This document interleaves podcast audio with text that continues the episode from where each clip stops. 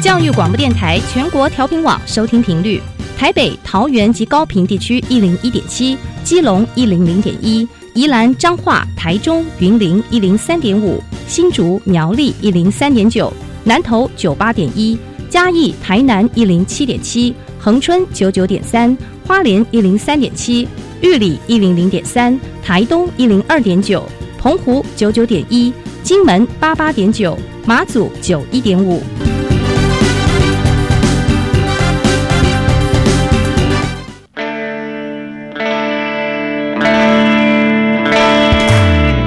命时时有惊喜，生活处处是学习。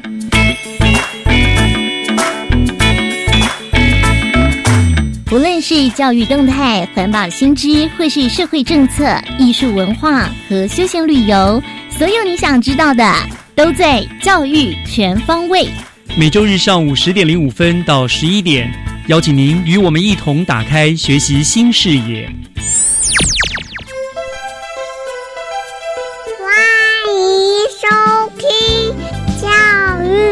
全方位。早安，各位亲爱的听众朋友们，欢迎收听九月三十号的教育全方位，我是岳志忠。很高兴在九月份的最后一天呢，能够跟听众朋友们一起度过。那今天的节目呢，我们三个单元分别要为大家介绍设在新北市五股区的制造者空间及工具图书馆，还有呢中山国小吴瑞英老师的教学小偏方，以及我们新北市的啄木鸟护树计划。透过三个单元，带您认识丰富多元的新北市。那首先呢，就让我们一起来进入学习加油站，拜访新北市制造者空间及工具图书馆。学习加油站，掌握资讯，学习加值。提到了图书馆，我相信听众朋友们呢一定都不陌生，甚至呢随着人资资讯时代的来临啊，所谓的网络图书馆呢也早就被大家所大量的应用了。可是听众朋友，您知道吗？在我们新北市有一座制造者空间及工具图书馆。那今天我们学习加油站呢，就特别邀请了这个制造者空间及工具图书馆的馆长郑红旗郑馆长呢，来到节目当中来为大家介绍这座很特别、很不一样的图书馆。馆长你好，哎，你好，你好，非常欢迎你来到我们节目当中哈。我想，呃。这个名词对我来说是很新鲜，一定我们也很多听众的朋友很想要知道哈，到底这个制造者空间及工具图书馆它是怎么样子的一个图书馆？它的整个的缘起的功能到底是什么呢？我想先请馆长跟我们介绍这个好不好？它的缘起其实就是劳工局前局长，然后呃，他们一直在推广新北市就是制造者相关的生态系统，还有是鼓励民众去创作创新。嗯，可是要达到这件事情，必须要把希望把那个工具的使用这个门槛降到最低，嗯，所以就在他推动之下，以及劳工局的新北市劳工局的的努力之下，我们在五股这个地方，嗯，工业区园区里面有这样的图书馆出现，嗯，那这个图书馆会提供一些手工具跟数位工具，那数位工具的话，其实是三 D 表机、镭射切割机、CNC 这些的，嗯，那如果民众他们在不管是为了解决自己的问题，或者是他们想要创造，或者创新，或者是说，比如说要创业的话，他们如果缺乏这些工具的资源的话，都可以来来我们那边使用，申请使用。哦，那我们这边有个简单的询问，就是问有什么需求，我们怎么协助你啊？如果你完全是基础是零的话，我们会给一些建议，怎么去使用这东西。因为基本上我们还是以建立在一个安全的前提之下去。去协助大家去市民去完成这些事情，是原来如此。因为因为 maker 就是现在其实是一个世界潮流趋势嘛，很多人想要尝试。可是问题是，做一个制造者，他当然有很多可以手工完成，但是也有很多需要仪器来辅助。那但一般人可能没有这样子，所以你们等于就是提供了这好，我这样是类似。像图书馆一样，你可以来这边借用。对，我可以告诉你怎么使用啊，这样子的。对，没错，没错。所以在在我们现在在五五工业园区内。对，那这个是什么时候成立的呢？呃，今年今年我们跟教育局一起举办了开幕仪式，所以应该是今今年开始执行。大概几月份？大概呃，那时候大概是四月份的时候，所以这就是蛮新的了，对，蛮新的。对，好，那呃，当然这样子一个这样子成立这样子的图书馆啊，一定是从零到有嘛，对不对？那不会说一开始就盖好了，然后就什么东西都放在里面。嗯，我看了你们的一个计划的一个一个一个整个的介绍，你们好像有一一一定的一些步骤，对不对？说好像慢慢第一步我要做什么做什么一些步骤跟计划，这是不是也跟我们听众朋友们做个介绍？呃，主要就是因为它的区域还是离一般居住环境比较，就是大大众的居住环境来说比较远，因为它就在五谷园区里面。对，里面印象就是很多家具工厂嘛。对对对，所以我们里面有个有个区块，就是说就鼓励新北市民创新创业。如果他们需要空间的话，我们就会去呃申请我们的进驻。那进驻大概目前的呃执行的规则大概是一年一次。所以，我们现在第一批现在正在正在进驻厂房，然后再再在使用他们他们的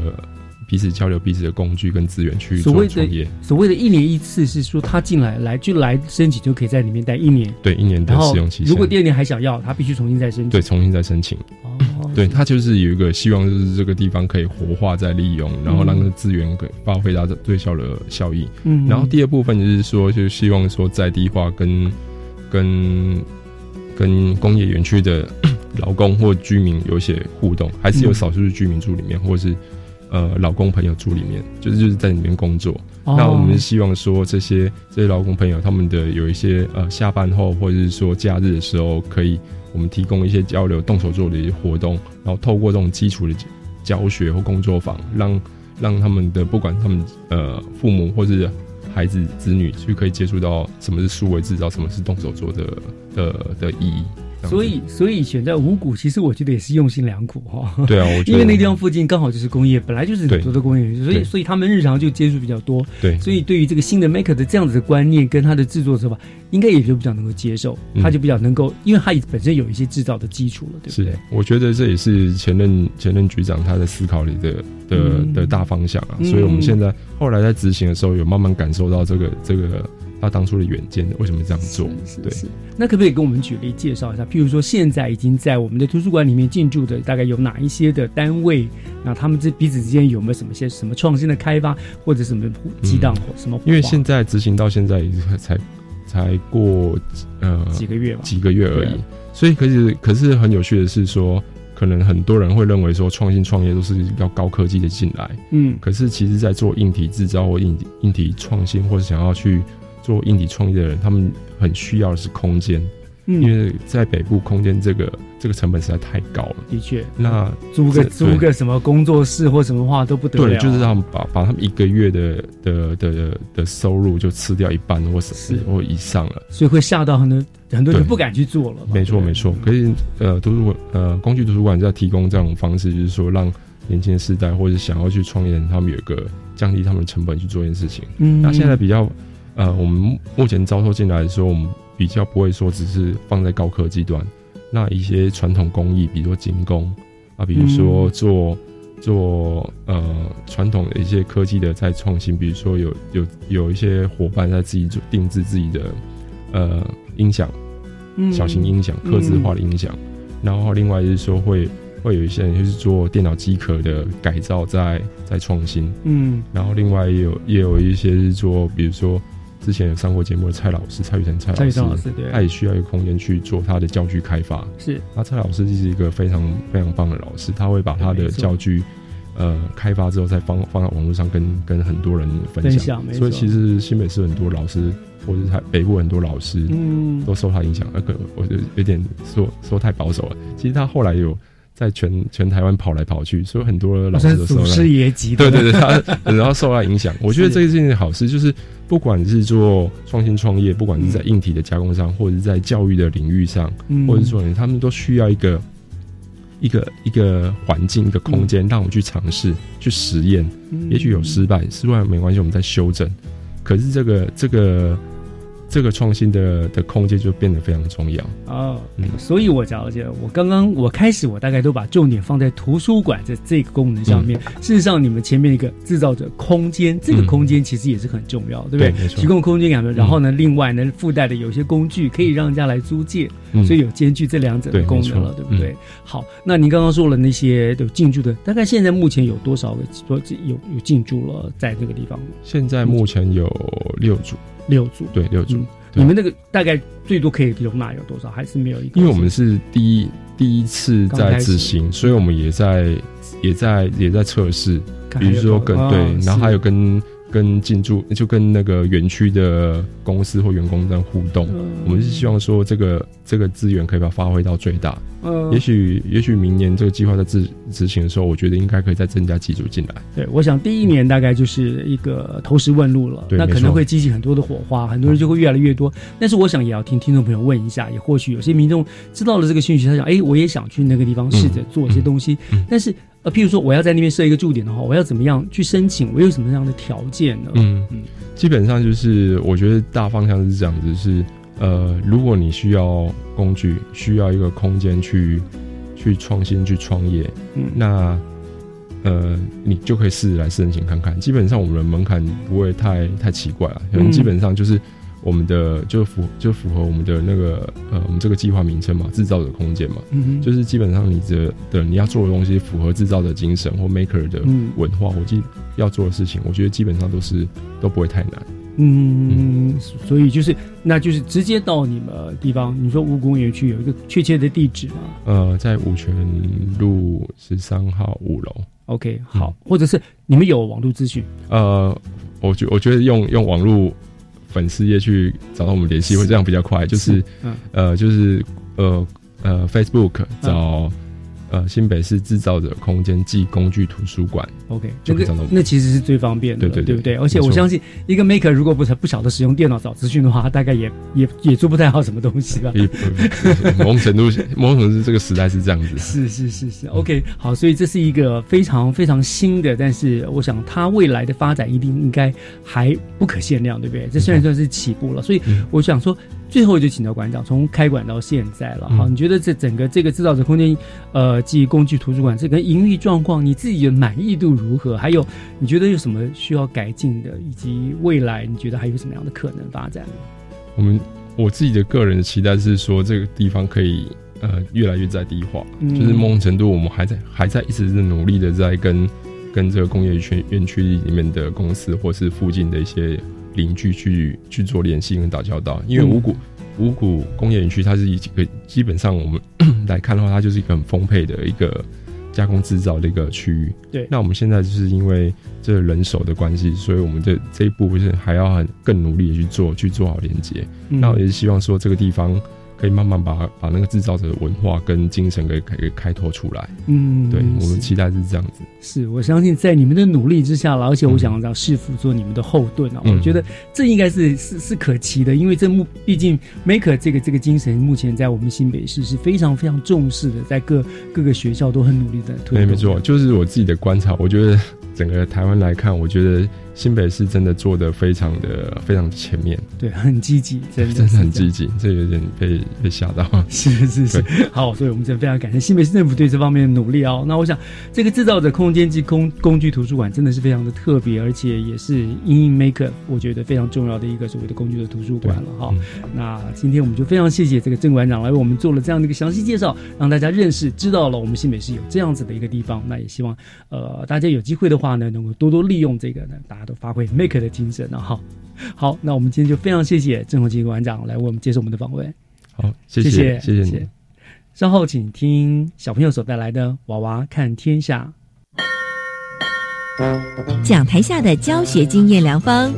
请听教师小偏方。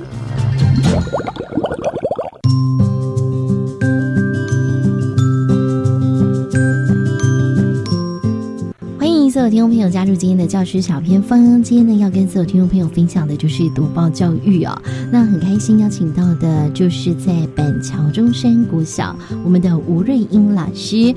Hello，老师您好。你好，老师可不可以跟所有听众朋友分享当初为什么您会在您自己的班级当中哦，尤其是高年级的孩子来推动读报教育呢？因为小时候我爸爸就一直订《国语日报》给我看，那我看到了《国语日报》上面有很多，他会刊载了很多各式各样的比赛活动。那我为了让我的小孩在童年生活有一个精彩的舞台，所以我就一直找，一直找。等到我的小孩国小六年级毕业后，我突然发现这个舞台好像不见了。但是呢，老天爷又给我另外一扇窗，就是有读报教育。我看到了读报教育，我就把我的学生带进来了，就是这个机缘。好，那老师，因为知道您推动这个读报教育大概也有八九年的时间哦，嗯，想请老师分享啊，在您的班级当中怎么样来推动呢？您是利用什么样的时间来教导同学们？其实我们中山国小算是在板桥比较，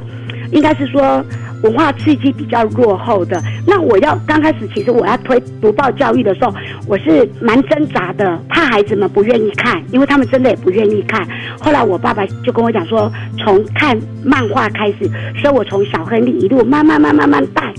那带的时候呢，因为国语日报哈，他都希望老师有一些成果，那我就每天就不停的想着我要用什么方法让孩子更投入读报教育，所以我就做了很多的读报教育的作业。我大部分都会利用早自习的时间，我们学校有那个共读时间，每个星期五早上我们全校都要一起共读，我就利用共读的时间来，还有利用我国语课。的零碎时间、综合课的时间，这些时间来。当然呢，老师就是您在推动的时候，也透过不同的方式哦，比如说你会透过这个报纸编排方式的介绍啊，或者说有一些方式来引起学生读报的兴趣哦。当然呢，这些方法您怎么？知道，就是说你有特别去学，还是说你要去做很多的功课才开始来带领学生呢？我都是先看班级的学生，因为刚开始孩子都不会很喜欢，所以我会刚开始的时候，我就会，因为他们不想要看整篇的文章，我就让他们随便去找，找有地名的。今天回家找两句有地名的句子，找个两句有地名的，或者有动物的、有水果的、有什么的，慢慢的兴趣。再来就是仿作啊、新诗啊，再是找。家家美有那个哎家具呀什么一大堆的，慢慢的就很好。中间我也要求孩子说，你们在做读报的时候，那老师也想要赏心悦目，所以你们最好给我美编，所以他们的美编也做得很漂亮。那老师关于说报纸的美编好了，你要怎么带领他们呢？您会希望孩子是不是先有这个报纸的范例，还是他们要带什么样的材料来？都不用，我我都用一本直行本子，因为我也不想要让他们花太多钱，好，我就用一本本子让他们写。你们每天就去找报纸，因为国语日报很好的就是说，他比如说你们班有三个、四个学生，他就会有十五份报纸给你，三十份报纸给，所以每个孩子都有一份报纸，所以他每天都可以回家看报纸。那我跟他讲说，老师今天想要找里面有动物的。句子，他们就去找，只要有动物的句子，就抄两句下来给我。我慢慢的吸引他们看报纸，这样每天这个大概维持个两个礼拜。两个礼拜后以后，发现他们觉得不够刺激，好，那他们我就说就会教他们去找整篇文章。我会让他们先从我虽然是教五六年级的，但是孩子的程度不见得都每个都很好，我就让他们去找三年级，他有分中低年级版跟高年级版，我就让他们先去找低年级版或中年级版。你再去找找一篇文章剪下来，或者全班共同剪一篇文章下来，你帮老师找一下优美的句子或者成语，就这样就好了。我不要他写感想，我写感想他们觉得很累。好，先开始这样子，久了一段时间以后，他开始就慢慢的加入感想。哎，再来一阵子以后，再来我们就可以了，进入了，我们就来写一下。那国语日报每个礼拜都会有一个童诗整版的童诗，那小朋友就学着那个童诗来仿作，好仿作，那久了他们也会了，还在慢慢的。那在最后，我就用小亨利那个读报的那个下面的漫画版的小亨利，我把小亨利今天它会有四个故事，四个小则，我把他们的那个前面的那个文章把它剪掉，他在讲什么剪掉，我就让学生自己写一下第一篇在写什么。第二篇什么？但是要连接成一篇故事，大概二十个字、三十个字就好，不要太多。那孩子们都很厉害，都很棒。久了以后呢，小艾丽本来是按照顺序一二三四，后来我就跟他讲，厉害的人你就全部都给我剪掉，打散，随便你编，而且编得很不错。所以就是这样，慢慢的来，慢慢的来。我后来呢，我也他们在中间，我也跟他们讲说，你们也不要就是这样白白的给老师，每天就这样固定写。你们也可以适时的加一些图画啊，看你想画什么，弄什么都可以。那他们也就画得很好。那后来呢，我也加入了一些在报纸里面，我让他们找五感。五感就是触觉呀，就五觉啦，触觉、心觉什么觉那一些，那孩子们就会去找，或者耳朵耳朵听到的，嘴巴讲的嗅觉什么觉的，他们最后呢，有的人哦，实在哦做到让我很感动，就是他会，比如说他画一匹马，嗯，耳朵他就一个听觉，鼻子就一个嗅觉，嘴巴就一个什么觉，这样子就出来了。那最重要的就是，我觉得我读报教育做好的。让我觉得，就是我们班的一些程度比较不好的同学，也不太爱写功课的同学，他们呢看到了这些孩子们，这些这么优秀的孩子们写出来的，他们很高兴，他们也跟着学，所以他们的语文能力就进步了。因为我读报作业的成绩都是打八百九、九百九这种分数，很高分，你懂不懂？满分几分啊？嗯，所以那些成绩弱势的，我嗯，我刚开始就给他们六百多，再就七百多、八百多。哦，他们就越来越厉害了。用分数来鼓励孩子。啊，我跟你讲，我看到最后，我觉得看读报教育、看读报作业是我最感动的。我每天我一定要看，而且这个都不没有负担，因为孩子就是让你觉得他是赏心悦目的美，你也不用读报纸，都孩子帮你读好了。所以就会变成说啊，要在导师班才比较容易推行，但对，这应该也是老师您自己额外的工作吧？对。但是我觉得好快乐哦！哇，好棒哦！嗯，那除了薛龙老师你刚才讲的，学生会自动自发的来做阅读，那您还发现孩子什么样的改变呢？啥样改变呢？就是比如说他们也会哈有那个活动，比赛活动就一直在跟我讲，老师现在有什么活动，我们赶快去组队参加。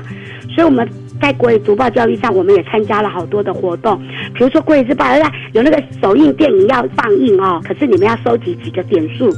小孩就会去到处要报纸，全校都有报纸，因为新北政府都有给每一个班级都有报纸，我们就要去要好多报纸来。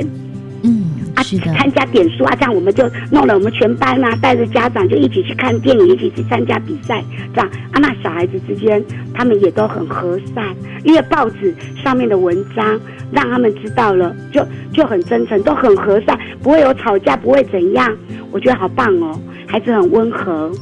嗯，那老师，我想问啊，因为您所推动的读报教育是在高年级，对，那么您会不会建议说，其实越小来让孩子学习读报，其实帮助也很大，所以低年级或者中年级其实也可以做呢？其实都可以做啊，像国语日报，它让低年级的就用国语日报周刊，一个礼拜只有一次的。嗯那我们国语日报是每天都有的。我们最害怕的就是星期五来了放假，对不对？礼拜一来的时候就要消耗礼拜六、礼拜日的报纸。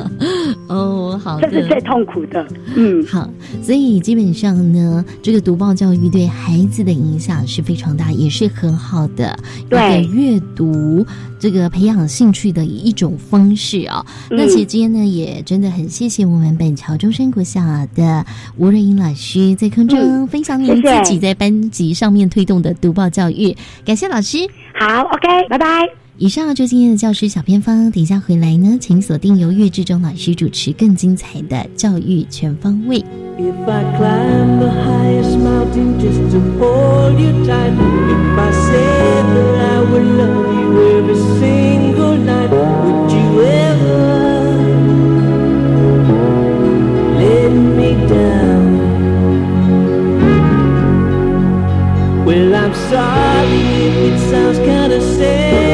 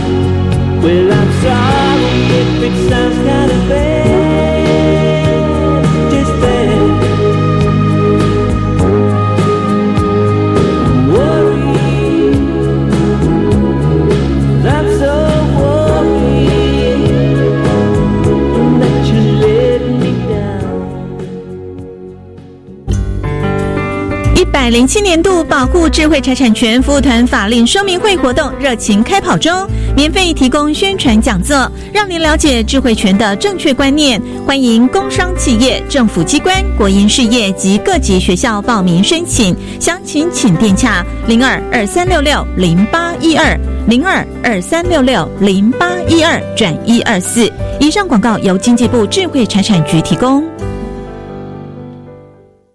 教师节有什么好康的活动呢？有全台电商优惠啊！从三 C 产品到日常用品，旅宿餐券到生鲜干货，数十家品牌一起大优惠。只要上网用教师节优惠码，就可以便宜买好货喽！今年的晒晒教师节，教育部与全台优质电商合作，让老师在家购物也能享有专属优惠。详细资讯请上晒晒教师节官方活动网站查询。以上广告由教育部提供。哇！一杯七百 CC 真奶添加糖超过六十公克，哎，是啊，国民健康署发布的国民饮食指标有说，每日饮食中添加糖摄取量不宜超过总热量的百分之十。以成年人热量需求来算，添加糖不宜超过五十公克，大约十颗方糖。那喝什么才健康啊？白开水是最好，无糖的茶、柠檬水，另外天然果汁、牛奶都是健康好选择。台北市政府卫生局暨联合医院营养部关心您。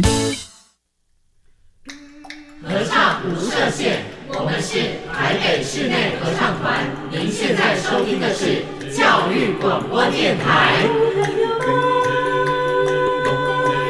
朋友们，朋友们，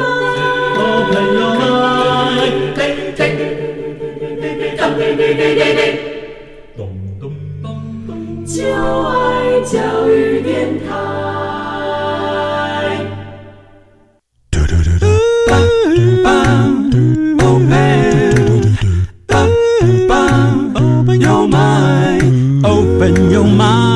就爱教育电台。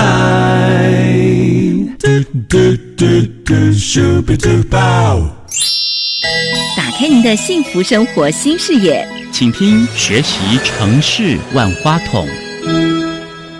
欢迎继续收听教育广播电台《教育全方位》节目，我是岳志忠。呃，我们接下来进行的单元呢是学习城市万花筒。我们知道新北市政府对于绿色的资源的保护可以说是呃一项非常不遗余力的哈，甚至呢他们还推动了一个所谓的啄木鸟护树计划。我不知道听众朋友您听过这个计划吗？那究竟什么是啄木鸟护树计划呢？它跟整个城市的绿色资源的保护又有什么样的关联呢？今天我们万花筒的单元就邀请到了负责推动这项业务的新北市政府绿美化环境景观处的林芳良处长。我们要请处长呢来跟听众朋友们做个详细的介绍。处长已经在我们的线上了，处长您好。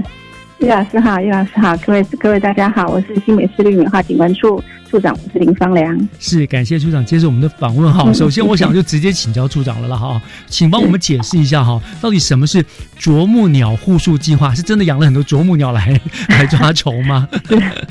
其实我们在我们之前我们在一百零三年我们推出的啄木鸟护树计划，其实顾名思义，我们也希望我们的每一个人呢，都可以像啄木鸟一样。我们如果看到树木哪里生病了，嗯，我们可以直接飞到那个树的旁边去，去知道它哪里生病了，去帮它把虫子抓出来。嗯，这希望我们希望每个市民、每个我们市府的每个人都可以成为啄木鸟。嗯，所以那时候我们就提出这个啄木鸟护树计划。那这护树计划呢，其实分为两部分，我们把我们就。两个部分，一个是妙手，一个是回春。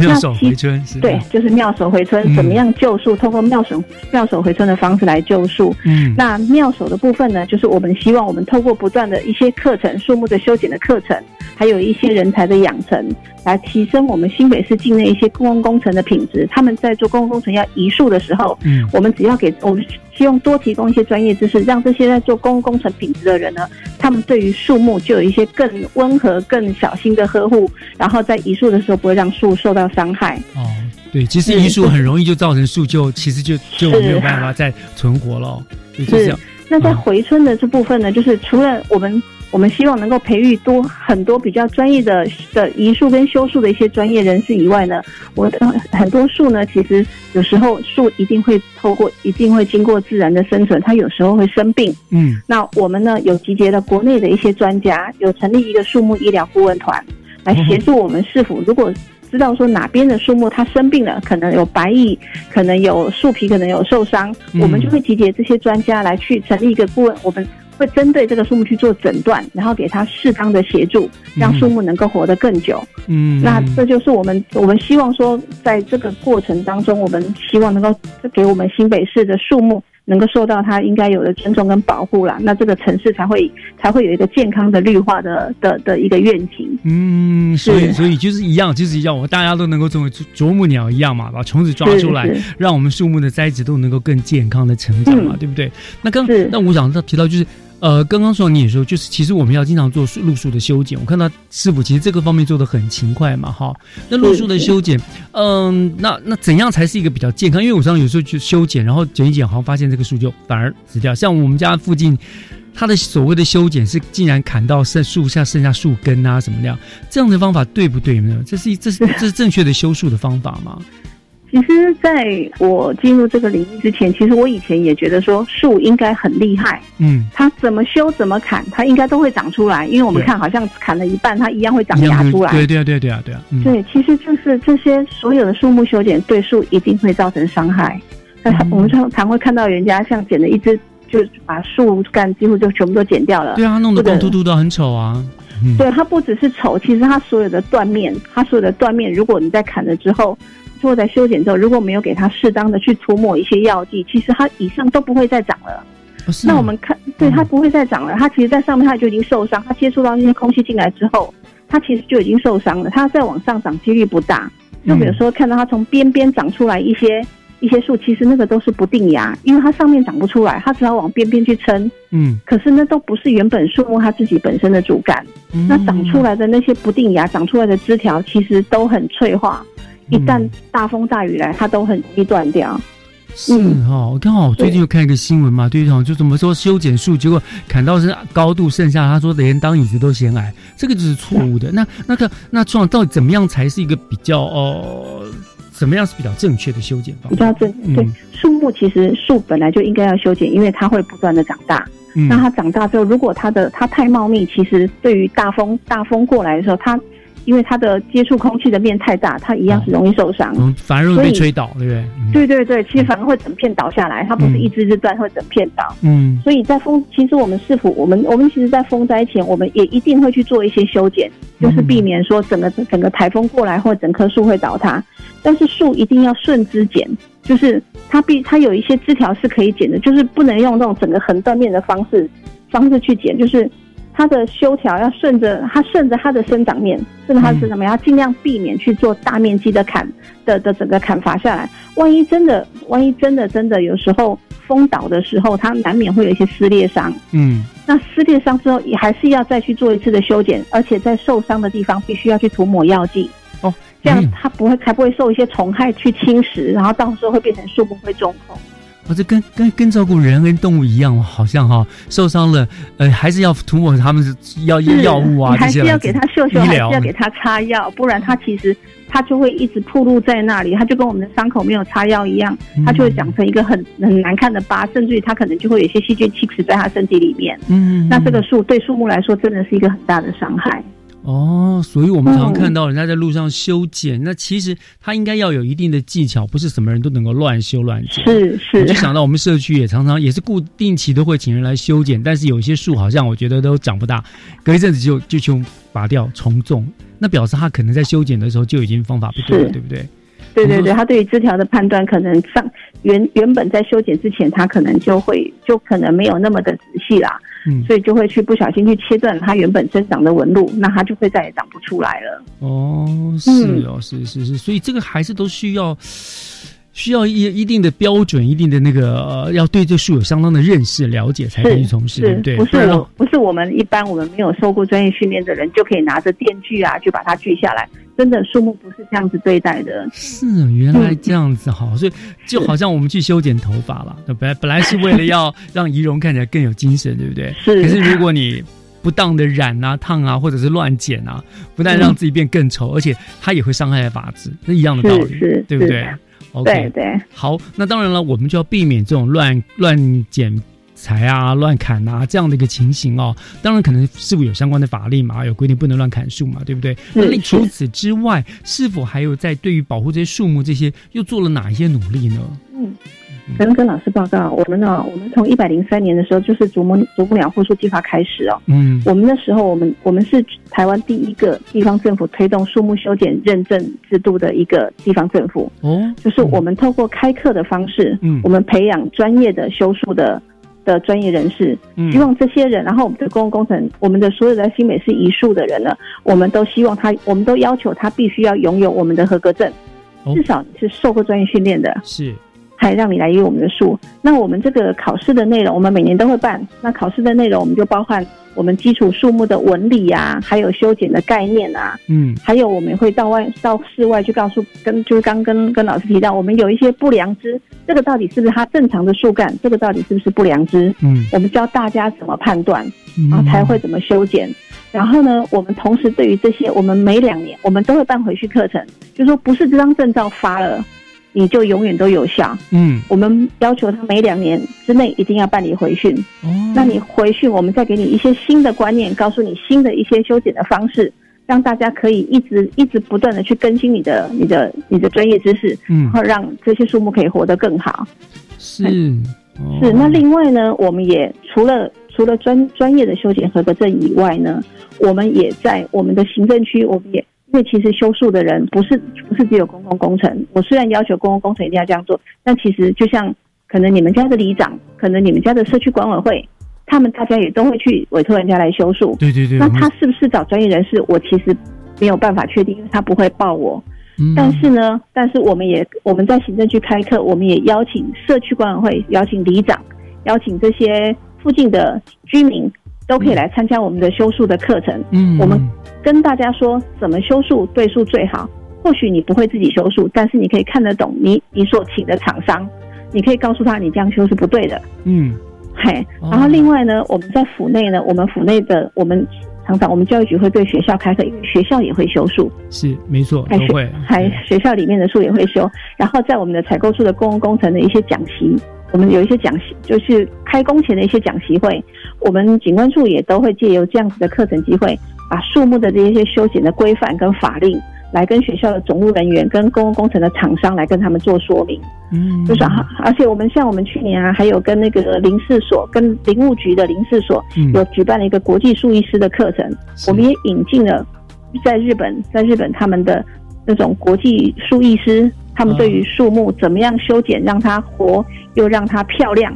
啊，这样的，还真的，其实树我们。是希望它活久，并不是希望说，嗨，你把它砍了，我明年就不用剪树叶了，不是这样子的。是是是是的嗨，所以我们也开了这样相关的课程，就是希望说，不管是公务员，不管是施工单位，或者是里长，或者我新北市的每一个市民，我们都跟啄木鸟一样，我们可以用心用专业知识来对待我们新北市里面所有的树木啦。是，所以哇，景观就真的是无微不至，面面俱到哎哈，就是希望就是就是让大家一起来爱护这些树嘛 啊，不要不要爱之反而害之哈。我想嗯这个真的是非常重要的啦。好，那我想来到这个地方哈，处长我们休息一下哈，稍后回来当然要更进一步的啊，要请教啊，我们一起来什么市府的还有什么特别的做法哈。不过我们要先听一首歌，听完歌之后我们再继续来聊，好不好？好好，谢谢老师谢谢。是，那我想呢，呃，今天啊，要为大家播放一首非常特别的歌哈、这是由新北市政府教育局为了向老师们表达感恩和和敬意而写的歌曲，叫做《疯狂教室》。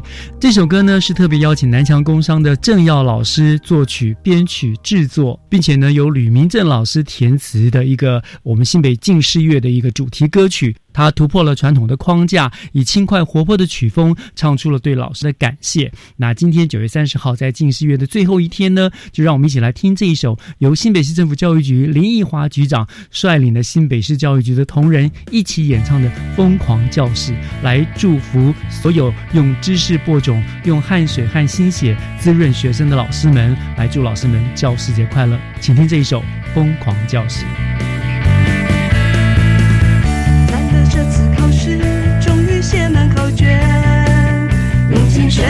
感谢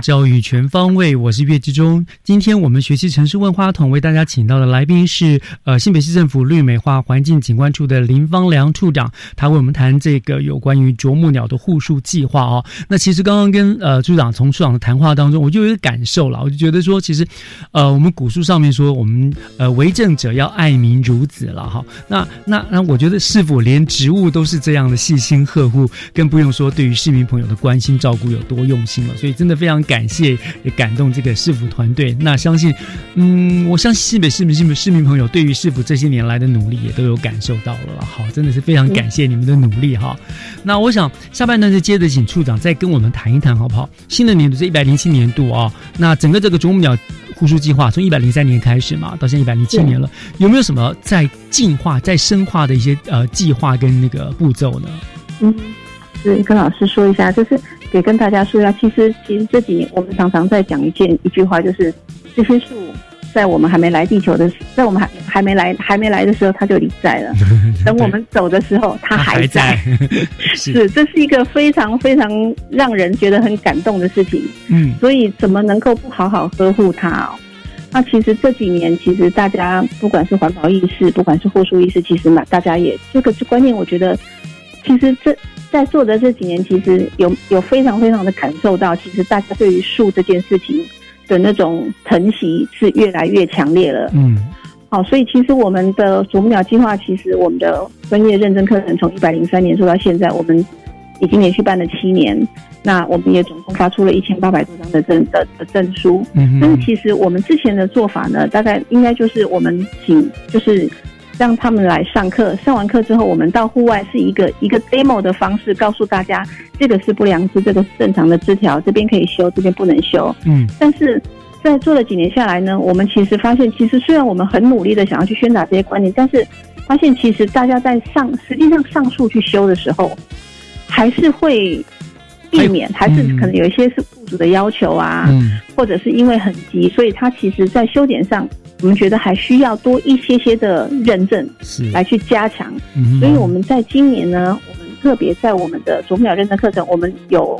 一般的有有专业课程跟实作课程。我们今年把实作课程从去年之前的由老师上树去修剪，或者大家去指定去认认识枝条的这个部分，改为每一个学员都要上去修树。哦，他们要实际操作，你要做给我看，看你到底对不对？我才确定你合不合格。是哦，我们希望你。要直接做出你对树是善良的对待的这样子的判定，是，我才让你拿到合格证，不然我们的合格证发出去就没有意思了。就像考驾照一样，大家都知道，考的时候都知道要守法，可是呢，拿了驾照上了路就乱来了，对不对？写交通违规那个我都可以考一百分，但是真的拿了方向盘，我可能就不会开了。对，对对所以我们今年就是这样做，把它改成实际上每一个学员都要上去修树。嗯嗯嗯嗯，那当然，一定的录取率可能会比去年可能来的稍微低，但是我们相信这样子，我可以找出更专业的人来维护我们新北市的绿色绿色资源啊。就太淘汰掉那个劣质品，对对对对。然然后第二个也是刚才跟您提到，就是我们因为其实我们虽然一直顾好我们，我们希望努力我们的公共工程，但是实际上有很多发生在社区里面的砍树，嗯可能是管委会或者是委员，他们觉得说这棵树碍眼啊，这棵树挡住路啊，嗯，他们就径自就把它砍掉了。说的好像是我们社区哦，我是有这种我们家。社区也是这样，嗯。有两棵树竟然把它砍得跟我一样高，哇，好心疼！它本来有五层楼高哎、啊，真的是对对对，我们社区也常常这样，有时候你突然发现一棵好好的树，它不知道为什么就就突然就砍掉了，就不要了。是嗯因为我我的管委会跟我说啊，不然你来扫树叶啊。哇 所以其实我们很希望把这个观念传达下去。嗯，我们希望告诉管委会说，你们其实树它挡在那，它挡你可以你可以透过怎么样去修剪的方式，嗯让它一样让你的社区一样有绿化，但是嗯它其实没有碍着你，你可以让它你你妥善的去修剪它，它一样可以让你通行是顺畅的。嗯嗯，好、所以然后而且我们还要我们有很多很可爱的里长，他们都觉得他们要帮新北市去守护我们新北市的树木。嗯他们觉得说，哎，这个树太这个树叶太多了，他们就自己自己拿着电锯就跑去修了。